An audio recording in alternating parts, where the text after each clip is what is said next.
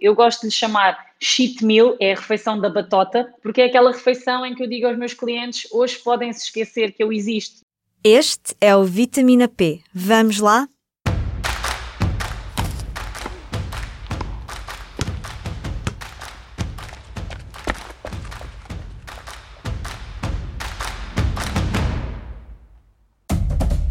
Viva! Eu sou a Carla Pequenini e este é mais um Vitamina P, o podcast Nutrição e Desporto do Público.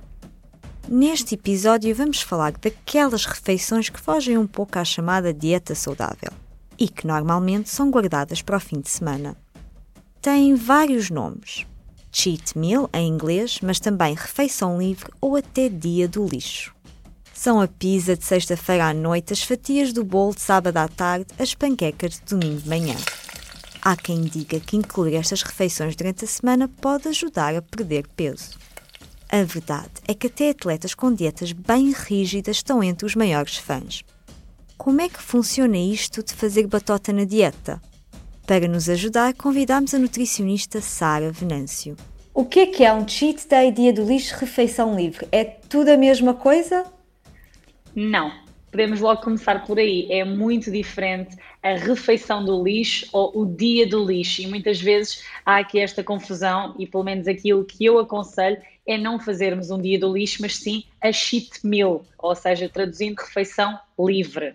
Há muita coisa aí, muita confusão, muita controvérsia relativamente à refeição do lixo ela não deve ser fast food, ou seja, não devem ser alimentos muito processados, muito ricos em gorduras saturadas, porque não é isso que o nosso corpo precisa. Na realidade, a cheat meal deve ser uma refeição livre, é verdade, mas dentro do saudável. Vou tentar dar um exemplo mais ou menos prático. Para os verdadeiros apreciadores de pizza, por exemplo, nós não devemos ir ingerir uma pizza muito processada. Vamos, por exemplo, uma pizza de forno de lenha, acaba por não ter tantos químicos, tantos processados, e não deixa de ser uma cheat meal porque tem uma maior quantidade de hidratos de carbono e uma maior quantidade de gordura. Outro exemplo prático, os hambúrgueres. Não devemos ir a cadeias de fast food, mas sim a hamburguerias gourmet, por exemplo. Temos ali o componente de hidrato, o componente da gordura e não deixa de ser uma refeição saborosa e nutricionalmente um pouco mais rica do que o que está no plano alimentar. Portanto, não é necessariamente uma refeição do lixo. Esta, esta palavra associada lixo um, faz mal pensarmos, começarmos a pensar na comida como lixo? Eu acho que é um grande erro chamarmos refeição do lixo, lá está, porque assim mais facilmente somos induzidos em erro. Eu gosto de chamar cheat meal, é a refeição da batota, por assim dizer, porque é aquela refeição em que eu digo aos meus clientes: hoje podem se esquecer que eu existo. Nesta refeição, comam dentro das regras que eu vos dei uma refeição que vos esteja a apetecer, mas no dia a seguir é muito importante voltarmos à dieta e ao plano alimentar como estava estipulado. Mas prefiro chamar-lhe refeição da batota, porque lixo acaba por induzir em erro e as pessoas acham que é literalmente para irmos comer fast food, que é precisamente a ideia contrária que eu passo nas consultas é, é, um, é um hábito que é muito popular um, em atletas, ou, ou, às vezes pessoas que fazem fisioculturismo, ou pelo menos nas redes sociais vê-se muito esta partilha, esta cultura de, da refeição livre. Uh, Porquê é que é tão popular nesta, nestas populações?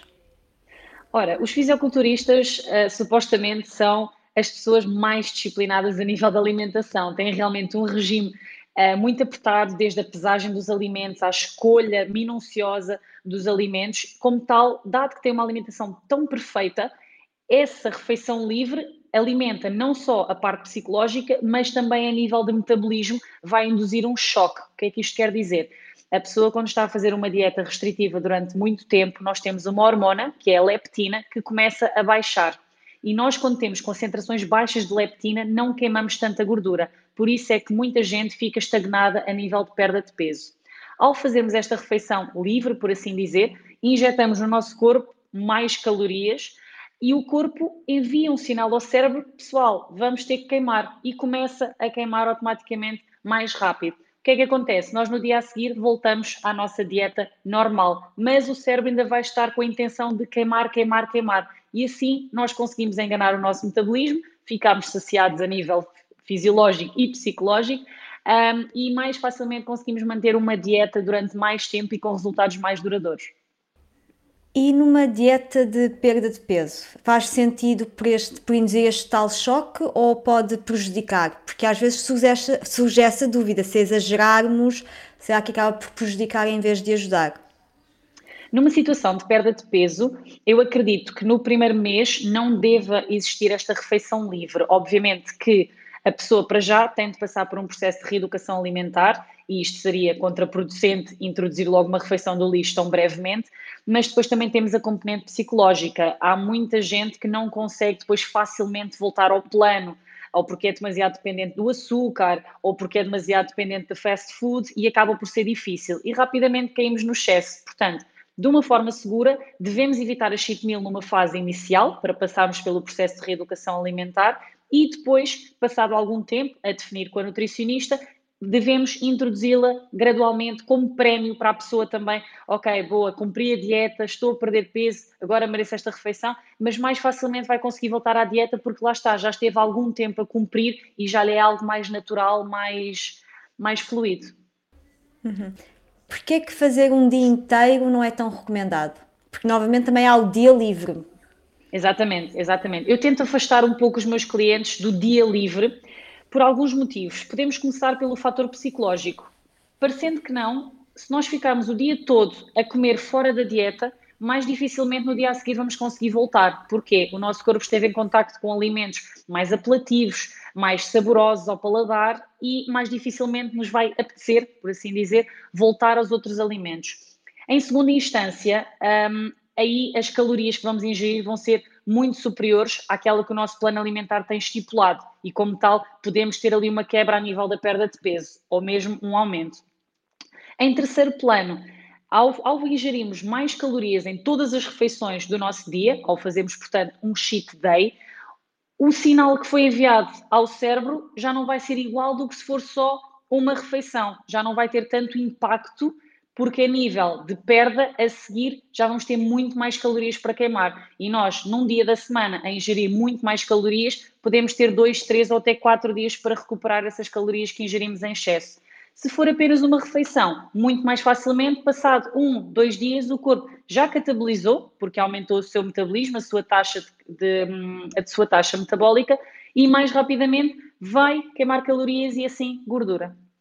Falamos aqui muito da perda de peso e de, do caso específico de atletas. É preciso ter estas refeições livres quando apenas estamos a manter o nosso peso?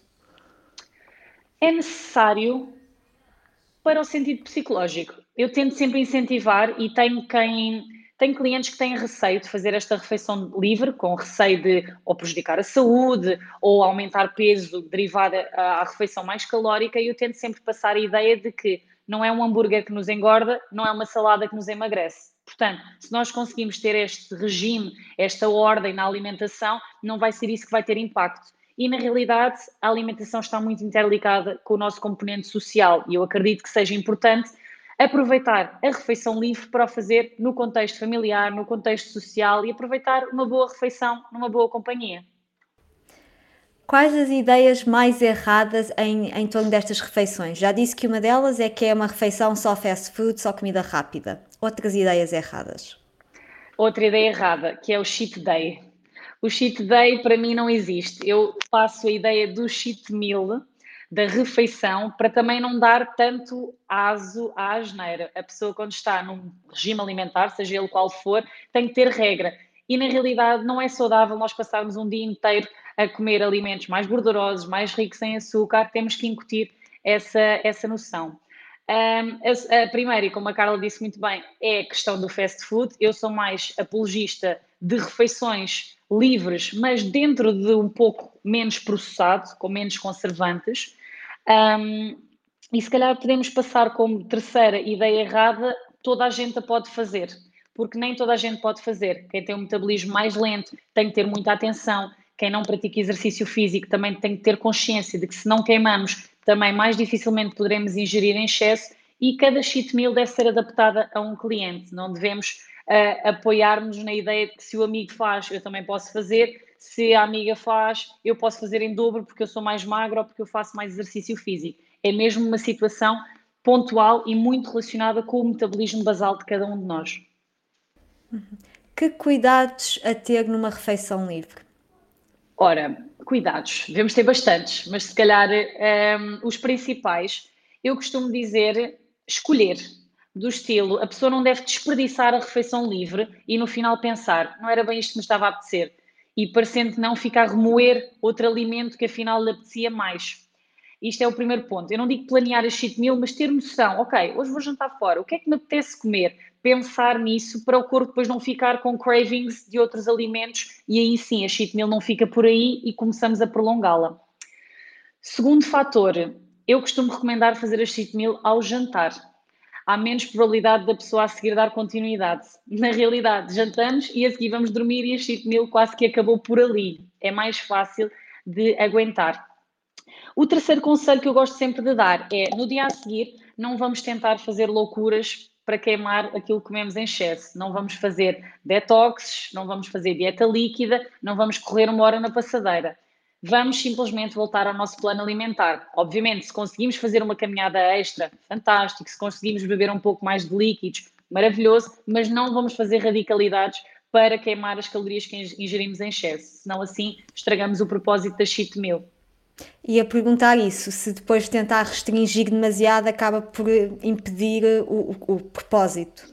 Exatamente, impede o propósito porque o nosso cérebro foi sinalizado pelo estômago que tínhamos mais calorias. Ou seja, ele no dia a seguir, num plano alimentar normal, ele vai ter sempre menos calorias do que a cheat meal. Não há necessidade de estar a cortar ainda mais. E depois aqui podemos cair no segundo erro, que é cortar demais e o corpo depois sentir essa falta e rapidamente temos a necessidade de fazer outra cheat meal. E isso também é errado e quebra o propósito. Na página do Instagram, a Sara partilha várias das suas refeições livres. É algo que faz para motivar os seus pacientes e mostrar que até uma nutricionista precisa do dia da batota. Eu gosto de passar esse lado humano aos meus clientes e mostrar-lhes que toda a gente pode fazer cheat meal desde que a sua alimentação base seja saudável. E gosto também de partilhar os meus gostos e, inclusive, aconselhar uh, refeições que me deram prazer, me souberam bem e, quem sabe, influenciar as pessoas a experimentá-las numa de ter uma, uma cheat meal mais apelativa uh, e realmente que os satisfaça a nível de necessidades fisiológicas e psicológicas. Também gosto sempre de lançar o desafio de a pessoa partilhar comigo a sua cheat meal, não só porque assim tenho algum controle, consigo, não digo controlar, mas opinar, e acho que isso é importante nós também termos noção, uh, mas também manter as minhas clientes uh, divertidas e motivadas por saberem que podem fazer cheat meal e que a nutricionista também faz. Muito bem. Quer partilhar a sua refeição ideal preferida? Pizza. Pizza, sem dúvida, é a minha refeição de lixo ideal. Eu, eu, para mim é sempre lasanha. Adoro lasanha. lasanha é a minha refeição favorita, mas já me aconteceu comer várias vezes lasanha fora e não me encheu as medidas e eu continuei a pensar nela. Portanto, ou eu tenho a certeza que a lasanha é boa, ou então vou para a pizza que é mais de confiança. E claro, a seguir tenho que rematar com qualquer coisa de chocolate, porque senão o meu cérebro não vai ficar alimentado. Foi esta a nossa conversa com a nutricionista Sara Venâncio. Têm por hábito incorporar estes dias na vossa alimentação ou preferem incluir pequenas refeições livres ao longo da semana? Lembro-vos que este episódio faz parte de uma nova série do Vitamina P para explorar diferentes dietas e hábitos alimentares que se tornaram muito populares. Se tiverem sugestões, digam. Antes de nos despedirmos, vamos ao estudo da semana? Há um estudo para tudo! Já pensaram na influência daquilo que comemos no nosso cabelo? A expressão cabelo saudável tem alguma razão de ser. Há muito que os investigadores estudam a relação entre os nossos fios de cabelo e a nossa saúde. Por exemplo, cabelo quebradiço tende a estar associado a uma falta de ferro. Há uns meses, um grupo de investigadores no Japão acrescentou que comer menos gordura pode salvar o cabelo. Foi assim que esta equipa da Tokyo Medical and Dental University apresentou um estudo em que concluem que uma dieta muito rica em gordura pode acelerar a queda de cabelo. Dizem pode, porque estas primeiras experiências foram feitas com ratinhos. Os investigadores perceberam que os grupos de ratinhos com uma dieta rica em gordura estavam mais sujeitos a reações inflamatórias. E estas reações inflamatórias bloqueavam a regeneração de folículos capilares, que são as bolsas que envolvem cada raiz de cabelo e têm a capacidade de fazer os fios de cabelo crescer. Como a gordura leva ao bloqueio destes folículos capilares e isto leva à queda de cabelo. O que mais surpreendeu os investigadores foi que os problemas com os folículos capilares começavam logo após 4 dias a consumir uma dieta muito rica em gordura. A equipa de Tóquio lembra que a queda de cabelo também é normal com a idade. As células dos folículos capilares vão se deteriorando ao longo do tempo. Só que um consumo elevado de gordura acelera o processo. Pelo menos lá está em ratinhos de laboratório. O ideal é sempre a moderação. O próximo episódio é dedicado à Keto Diet ou dieta cetogénica, em que os lípidos ou gordura têm um lugar de destaque. Para ideias e sugestões, já sabem, podem sempre enviar um e-mail para carla.pequenino.public.pt. Este episódio foi produzido, como sempre, com a ajuda da Aline Flor. E com isto ficamos por aqui. Até ao próximo episódio, fiquem bem, com muita saúde.